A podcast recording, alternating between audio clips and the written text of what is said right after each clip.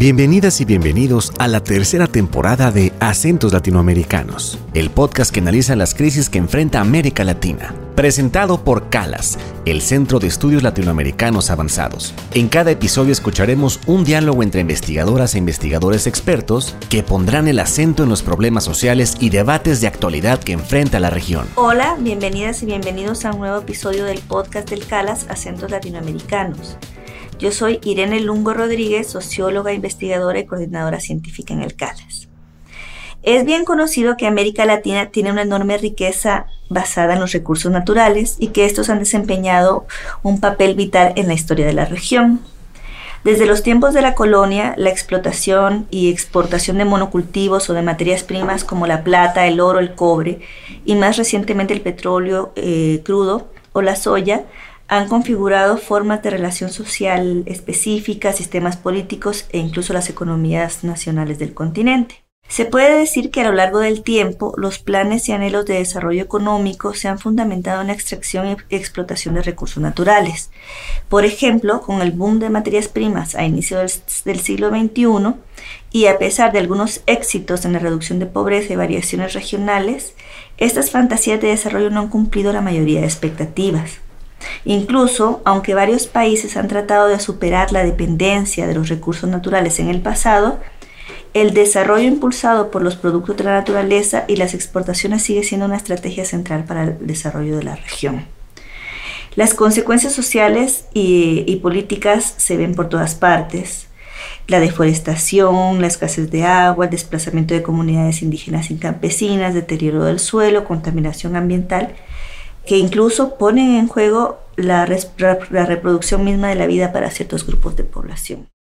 En este contexto es importante preguntarse cuánto vale la naturaleza en América Latina y a quién pertenece la riqueza que se extrae de la naturaleza. ¿Sirve la explotación de recursos naturales para combatir la enorme desigualdad de la región o de lo contrario potencia las desigualdades y la concentración de riqueza en pocas manos? Para discutir estas y otras preguntas hemos invitado hoy tres expertos que forman parte del grupo de investigación del CALAS, que estudian la relación entre riqueza, poder y naturaleza. Soy Mayeri Castillo, soy académica del Centro de Economía y Políticas Sociales de la Universidad Mayor. Hola, ¿qué tal? Mi nombre es Juan Kornblit, eh, soy investigador del CONICET de Argentina y también docente en la Universidad General Sarmiento y la Universidad de Buenos Aires y estoy aquí en Calas investigando en el eje sobre naturaleza y, riquezas y, distribución de la riqueza. Hola, yo soy Aiko Nogueira, yo soy investigador, yo soy sociólogo e investigador de la Universidad de São Paulo. Mi enfoque de investigación son los movimientos campesinos en América Latina, especialmente en Brasil. Muchísimas gracias, Mayari, Juan, Aiko. Me gustaría que habláramos un poquito, que discutiéramos un poquito sobre los aspectos, sobre qué aspectos de la apropiación y del control de los recursos naturales investigan en sus proyectos, y cómo a partir de sus investigaciones se puede observar eh, los procesos de producción, concentración de riqueza en América Latina. Bueno, eh, yo en los últimos he, trabajado temas de desigualdad y, estudios socioambientales desde hace ya bastante tiempo, pero en el último periodo me he dedicado a temas de agua y yo creo que ahí... Em, hay bastantes estudios que hablan un poco de los efectos eh, que tiene sobre la desigualdad el fenómeno de la privatización del agua, en el caso chileno, que es un caso bien particular, eh, y la concentración de este, eh, de este recurso en los sectores de mayor productividad a partir de los ajustes estructurales de la década de los 80. Y dentro de este campo yo me enfoco más que nada a ver un terreno un poquito más inexplorado que tiene que ver con el uso del agua para la consolidación del sector agroexportador y la relación eh, con la consolidación y transformación de ciertas élites económicas. Y entonces lo que trato de hacer es mirar el agua, la propiedad del agua, su control eh, y su administración en el marco de unas ciertas relaciones sociales que la politizan, ¿cierto? Y observar ahí cómo ciertas élites agroexportadoras van consolidando su posición de poder, tanto en términos locales como nacionales. Sí, bueno, mi proyecto es un proyecto que es una continuidad de un trabajo más de largo plazo y colectivo, que es en torno a la medición de la renta de la tierra en América del Sur, en el último periodo del boom de los commodities. En ese estudio lo que tratamos de ver es esto, la renta de la tierra es la riqueza que aparece como forma de apropiación de las ganancias a partir de eh, las condiciones no reproducibles por el trabajo humano. Es decir, eh, la tierra implica la operación de una producción en condiciones que no, son producto del trabajo humano, sino que están dadas por condiciones eh, naturales. La idea de poder medirla es eh, poner en evidencia la existencia de esta riqueza. Lo que nosotros tratamos de ver es la renta de la tierra en un sentido amplio, porque no es solo el ingreso directo del dueño de la tierra, sino a través del tipo de cambio, de impuestos específicos, de la regulación de la intervención estatal, aparece en el conjunto de la sociedad. Entonces, frente a la pregunta en relación a la concentración, la desigualdad, la idea es mostrar que gran parte de los conflictos de la lucha de clases que atraviesa a los países remite a formas de apropiación de la renta de la tierra. Tratamos de ver una complejidad donde el capital busca venir a recuperar eso que perdió al comprar las materias primas y pagar esa renta de la tierra. Entonces, bueno, estos estudios cuantitativos eh, buscan poner en evidencia este contenido cualitativo. En mi caso, el foco de mi trabajo son las populaciones campesinas de Brasil, especialmente el movimiento de los trabajadores eh, rurales sem tierra, el MST.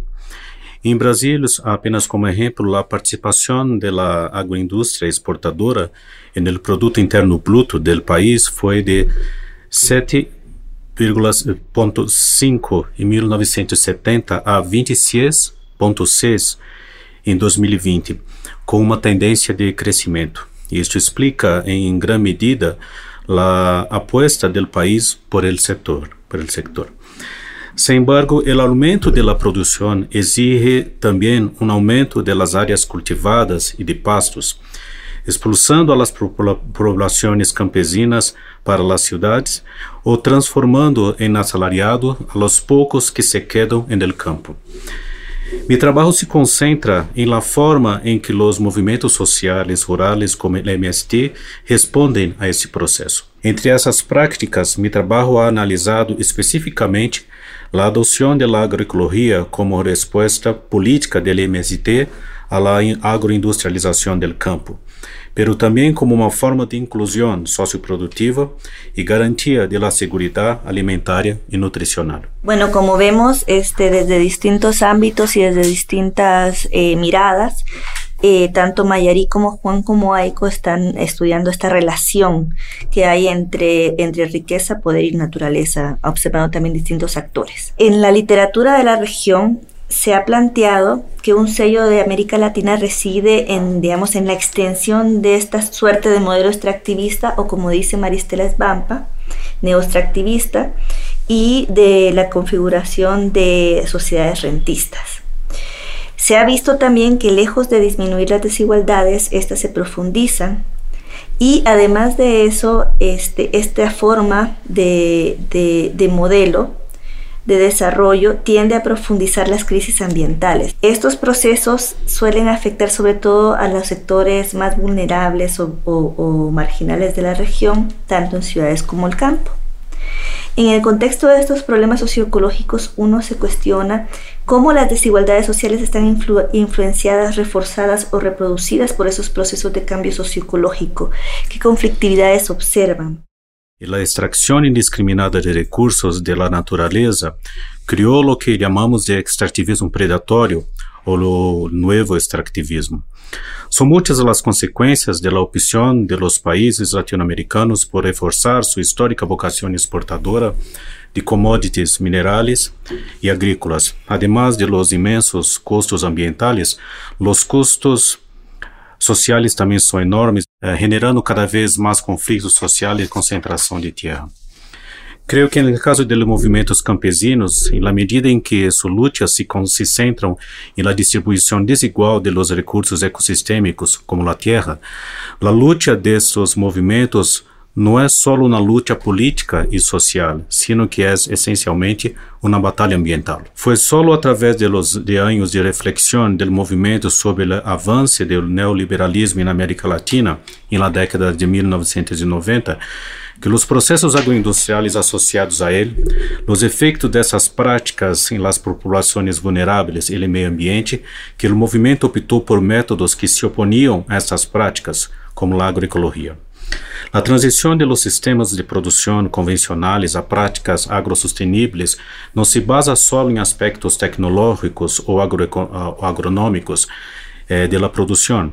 Incorporam además dimensões amplas e complejas com variáveis econômicas, sociais, ambientales, culturais, políticas e éticas, que contribuem a romper o ciclo de explotação do trabalho humano e da natureza e a reduzir as desigualdades sociais e econômicas. Bueno, yo creo que la creciente conflictividad en Chile en las últimas décadas en términos socioambientales eh, responde bastante a esta, a esta presión extractiva, esta presión extractivista que hemos llamado, que ha ido degradando los territorios y que los ha ido poniendo al límite en el fondo lo que nosotros observamos es que Chile es uno de los países que tiene mayor cantidad de conflictos socioambientales registrados.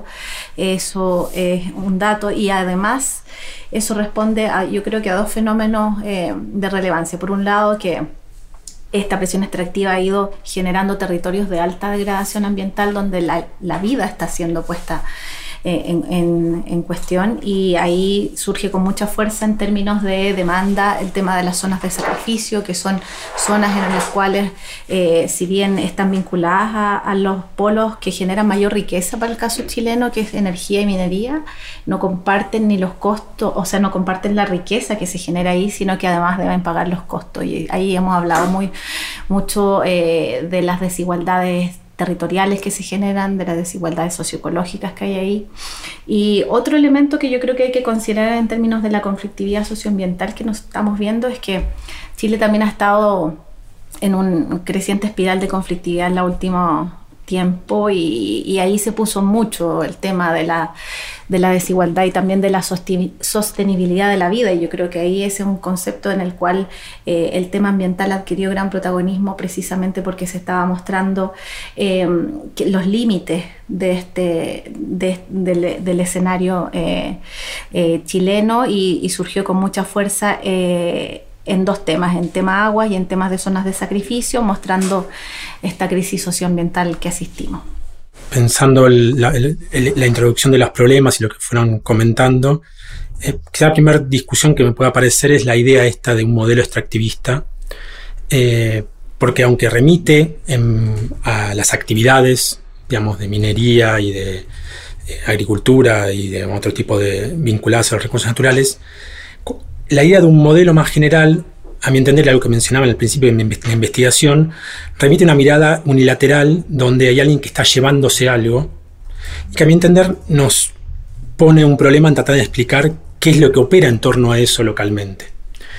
Y en varias miradas de la teoría de la dependencia, como el intercambio desigual, el saqueo de los recursos naturales, la apropiación por desposesión, en general se pone mucho énfasis en la salida eh, y lo que nos muestra la renta de la tierra es que hay un ingreso extraordinario que va a dar lugar a esos niveles de desigualdad y que va a dar lugar a una configuración local que no es solo la sociedad con lo que se va, no es solo el asociarse con los sectores que se van, sino dar cuenta de las particularidades de los países donde opera este tipo de producción. Y la exportación de materias primas, por realizarse en condiciones no reproducibles, implica que hay algo que no tiene que no es producto del trabajo humano, que es la tierra, pero es pagado como si fuese producto del trabajo humano. Y eso lleva a un conflicto donde el capital está pagando por algo eh, que no se produjo y por tanto busca recuperarlo. Entonces la conflictividad remite a esa recuperación y en eso aparecen disputas por su apropiación. Pero en esas disputas eh, lo que va a aparecer es una disputa donde está mediada por el Estado y donde va a aparecer diferentes sectores sociales, sujetos sociales en esa disputa. Por un lado van a estar los capitales que buscan recuperar extranjeros, que buscan recuperar eso que pagaron al importar materias primas. Pero también lo que va a estar en juego es la propiedad de la tierra.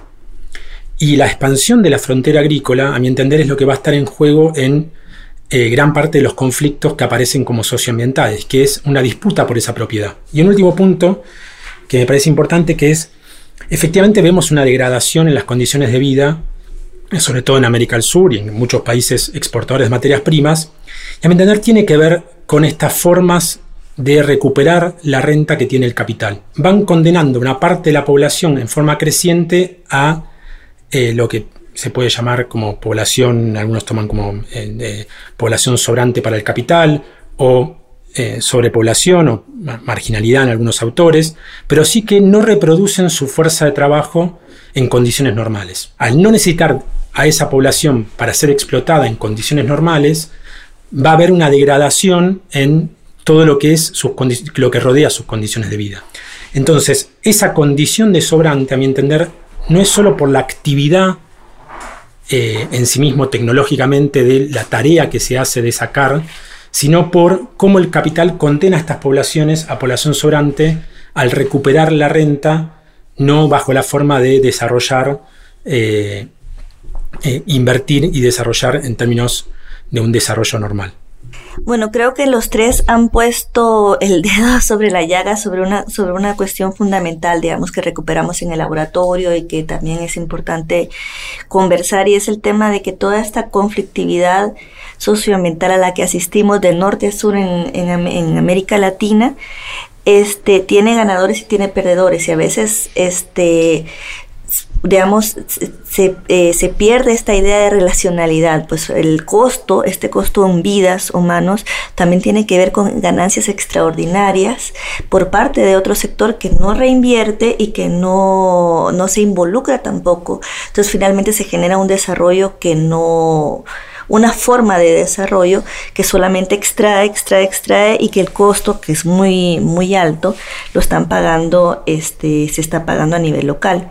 Creo que es importante dar, dar, dar cuenta de que, digamos, estos costos tan extraordinarios generan riqueza extraordinaria y ese es como uno de los puntos que no hay que perder, digamos, aquí. Vamos ahora a un breve corte y regresamos en un instante a esta discusión sobre riqueza, poder y naturaleza en América Latina. Recuerda visitar nuestra página www.calas.lat diagonal publicaciones para encontrar los perfiles de los expertos de este episodio, así como bibliografía complementaria sobre el tema que exploramos hoy. Estamos de regreso en el podcast del Calas Acentos Latinoamericanos, donde hoy nos acompaña Juan Kornblit de Argentina, Aiko Nogueira de Brasil y Mayari Castillo de Chile. Para cerrar este debate, quisiera escuchar sus opiniones acerca del papel que juegan o pueden jugar los recursos naturales para afrontar las desigualdades en América Latina y para crear sociedades más justas. ¿Cuáles creen que son los aprendizajes a partir de sus trabajos, sus investigaciones, experiencias y cuáles sitúan como los principales retos? por lo menos en las investigaciones que hemos realizado en Chile, que han sido más desde esta mirada de justicia ambiental, que busca en el fondo mostrar esta desigual distribución de de costos del desarrollo. Em, sin duda que adquiere una especial eh, importancia mirar la crisis socioambiental y los costos que esto tiene para poblaciones pobres, vulnerables, pueblos indígenas que finalmente son eh, los que están los, los, que los terminan pagando y ahí eh, importante también rescatar que, que, cualquier alternativa que uno pueda plantear eh, tiene que tener en el centro eh, una distribución no solo de la riqueza que se genera sino que también de los costos porque toda actividad vinculada a la explotación de la naturaleza efectivamente genera cargas ambientales. ¿Cómo las distribuimos hoy en día? Está puesta esa distribución precisamente en los que son más pobres y los que son más vulnerables, los que muestran, y eso lo indica como la literatura de justicia ambiental desde hace muchas décadas, eh, precisamente la población pobre, vulnerable e indígena es la población que está asumiendo esos costos. Mirando ya en términos más amplios eh, esta, esta idea de, cuál es el rol que juega la naturaleza acá, eh, evidentemente lo que nosotros tenemos que hacer es avanzar a una nueva relación con la naturaleza que finalmente em, eh, transforme la sociedad completa. Si eso, eso yo creo que está claro. Y yo creo que uno de los desafíos que tienen hoy día los países latinoamericanos es encontrar esa forma de hacer esa transformación que ponga en el centro la sostenibilidad de la vida. Y en eso yo rescato bastante como los enfoques más de la ecología política feminista, la geografía feminista, que busca en el fondo poner esta idea de sostenibilidad de la vida sobre la mesa, no solo en términos de la relación con la naturaleza, sino en todo nivel. Muchas veces se pone la desigualdad como un problema de cómo el Estado puede a partir de cambios en impuestos o cambios en, la circulación, eh, cambiar la distribución. Y en realidad lo que está marcando la desigualdad es la forma en la cual se organiza la producción. La forma en la cual se organiza la producción a partir digamos, muy genéricamente, de la explotación de los trabajadores, tiene una forma de desigualdad, que es que reproduce a los trabajadores por su valor y hay alguien que apropia una riqueza siempre hay una apropiación de una ganancia en condiciones normales. Cuando aparece la renta de la tierra o las actividades vinculadas a los recursos naturales, incorporamos un elemento a una desigualdad que existe como forma general de esta sociedad. Y muchas veces se pone énfasis en América del Sur como un continente desigual, como si no fuese la humanidad y la forma capitalista desigual. Y en esa desigualdad específica que incorpora la renta a la tierra está incluida esta desigualdad por la explotación. Y en esta idea de que los pobres son los más perjudicados ambientalmente, tiene que ver también con qué tipo de fuerza de trabajo produce, produce en América del Sur, porque el capital que viene a emplear esa fuerza de trabajo no produce la fuerza de trabajo en las mismas condiciones que las produce en sus casas matrices, por llamarlo de alguna manera.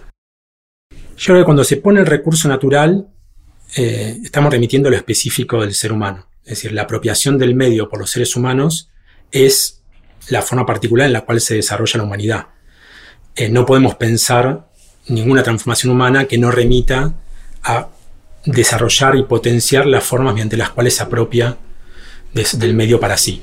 La apropiación de la naturaleza actual es una forma de apropiación marcada por el capital. Quizás por eso yo discutía la idea de modelo extractivista como algo particular. Porque esto es el capital. O sea, la humanidad apropia la naturaleza y la forma de apropiar la naturaleza actual es la que está regida por el capital.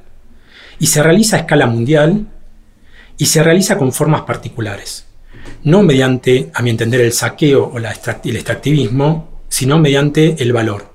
El valor es la forma que tiene el capitalismo de vincular productores privados independientes que se media a través del dinero y cuyo objetivo es la producción de plusvalía. La sociedad, el capital, tiene por objetivo no la producción de la vida humana, sino la producción de vida humana que produzca más ganancias. Esa es la sociedad en la que vivimos y bajo esa forma propia la naturaleza.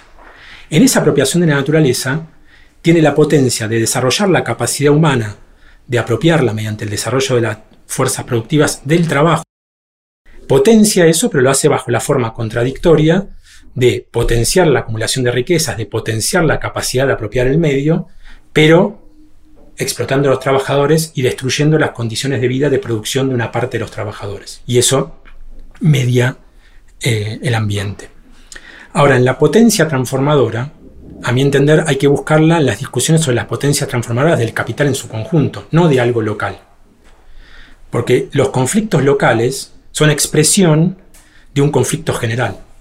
Y muchas veces se busca en el conflicto local una alternativa, como si lo local en sí mismo no, no fuese portador de algo universal.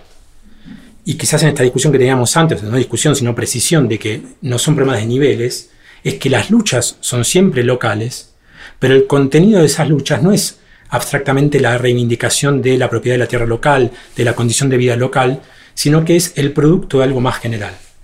Y en ese punto, entonces, lo que hay que preguntarse, a mí, para mí, para pensar esta pregunta, no puedo dar una respuesta inmediata por el poco tiempo, es, bueno, ¿qué genera el capital? Porque esta es la sociedad en que vivimos, que pueda tener la fuerza transformadora. A mi entender, tiene que surgir de un sujeto social que sea portador de una transformación, eh, en tanto productor de la vida humana.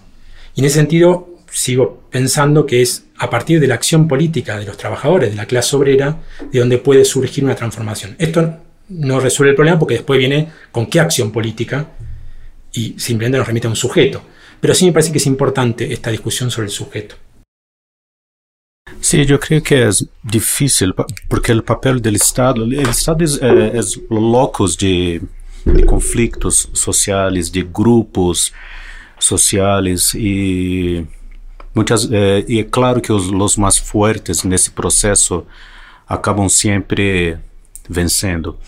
Eh, em Brasil tivemos um, um governo no, no ano 2000 que foi o governo Lula que, que, que, era um governo supostamente muito comprometido com os movimentos sociais, com as injustiças e coisas assim.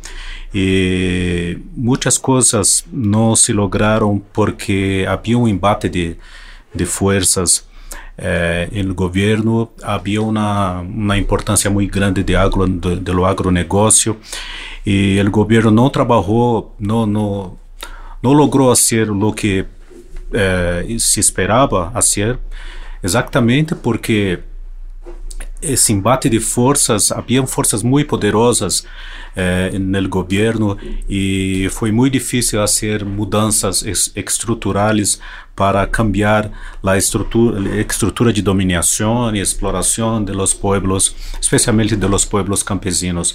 Eh, eu creio que a solução para isso seria, claro, políticas públicas, pero também eh, fazer com que eles, esses movimentos sejam cada vez mais fortes. Uh, a principal lição que a que he aprendido é que é importante ver os grupos sociais não só como objetos passivos de los processos sociais e forças políticas hegemônicas, sino como sujeitos capazes de reflexionar criticamente sobre esses processos e forças sociais. E que são capazes em muitos casos de actuar e no, nos interstícios da sociedade, propondo soluções, estabelecendo alianças de trabalho com outros grupos sociais e experimentando modos de vida que subvertem a base sobre as quais se constroem e se reproduzem as estruturas de dominação, desigualdade e exclusão. Bueno, muchas gracias. Les agradezco mucho su participación en este episodio a Mayari Castillo, Aiko Nogueira y Juan Kornblit. Y también les agradezco a ustedes que nos escuchan y que están interesados en conocer la relación entre riqueza, poder y naturaleza en América Latina. Les invitamos a consultar otras actividades y publicaciones del Laboratorio de Conocimiento confrontando las desigualdades en América Latina, perspectivas sobre riqueza y poder, y les invitamos a dejar sus comentarios en las redes sociales del CALAS. Nos escuchamos muy pronto en el próximo episodio del CALAS de Acentos Latinoamericanos. Calas, Acento Latinoamericanos, es una producción del Centro María Civil Amerian de Estudios Latinoamericanos Avanzados. Olvia Maisterra Sierra es nuestra productora general. La edición corre a cargo de Mitzi Pineda. La música y la postproducción de nuestros episodios pertenece a Carlos López y el diseño gráfico de este proyecto es de Ignacio Nájar. Escucha nuestros episodios cada dos semanas en tu plataforma de podcast favorita. No olvides visitar nuestra página www.calas.lat para acceder a contenido extra de este episodio y seguirnos en nuestras redes sociales. Nos puedes encontrar en Facebook, YouTube, Instagram y Twitter como arroba calascenter. Nos vemos muy pronto. Hasta la próxima.